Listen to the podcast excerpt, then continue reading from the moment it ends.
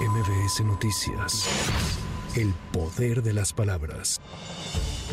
La Casa Blanca expresó su desacuerdo con la publicación de los datos personales de periodistas luego de que el presidente de México, Andrés Manuel López Obrador, defendiera el haber hecho público el número telefónico de la periodista del diario The New York Times, Natalie Kitroff. La secretaria de prensa de la Casa Blanca, Catherine Jean-Pierre, reconoció que no está al tanto de los hechos y por los cuales el INAI abrió una investigación. Sin embargo, precisó que esto no es algo que apoyen y que creen en la libertad de prensa.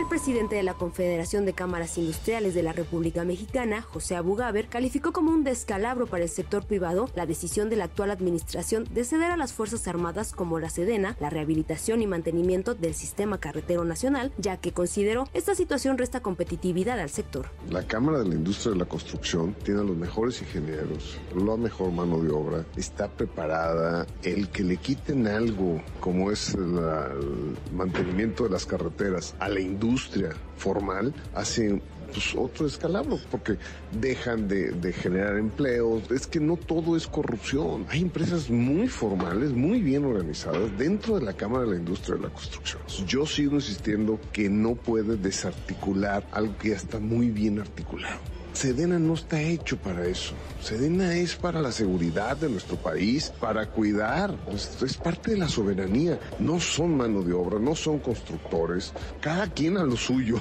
es mi opinión, ¿no? Sedena a la seguridad Fuerzas coordinadas estatales y federales desplegaron un operativo de protección ciudadana y seguridad en el municipio de Aculcingo, Veracruz. Además, la Fiscalía General del Estado inició una investigación de los hechos en los que murieron cinco hombres y dos mujeres, confirmó el gobernador Cuitlahua García Jiménez. Mediante sus redes sociales, el mandatario reiteró el compromiso de dar con los responsables, puesto que no habrá impunidad en este caso, aseguró.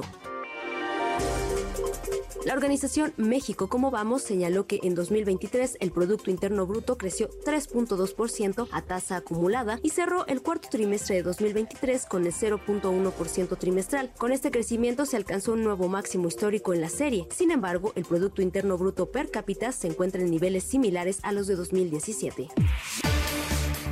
La Comisión Ambiental de la Megalópolis informó que se mantiene la contingencia ambiental para mañana, sábado 24 de febrero. Deberán suspender la circulación los vehículos de uso particular con holograma de verificación 1 y 2, además de los 0 y doble 0 engomado verde, terminación de placa 1 y 2. Con información de reporteros y corresponsales para MBS Noticias, Claudia Villanueva. MBS Noticias. El poder de las palabras.